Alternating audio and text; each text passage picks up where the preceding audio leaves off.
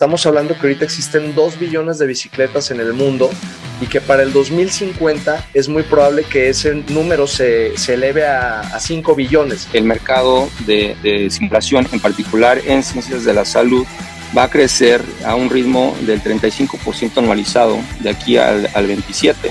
De repente tener acceso a una nueva manera de trabajar donde ellas ganan mucho mejor. O sea, tenemos terapeutas en México que han llegado a ganar 70 mil pesos en un mes. Según estimaciones del Banco eh, Latinoamericano de Desarrollo, el CAP, una de cada cinco personas en Latinoamérica es, una, es un trabajador activo o potencial de plataformas. Eso se traduce en 47 millones de personas. Estamos hablando de un mercado superior a 50 billones de dólares y en digital eh, estamos hablando de un mercado de 100, de 100 billones de dólares. Escucha el podcast Imparables de arcángeles.com.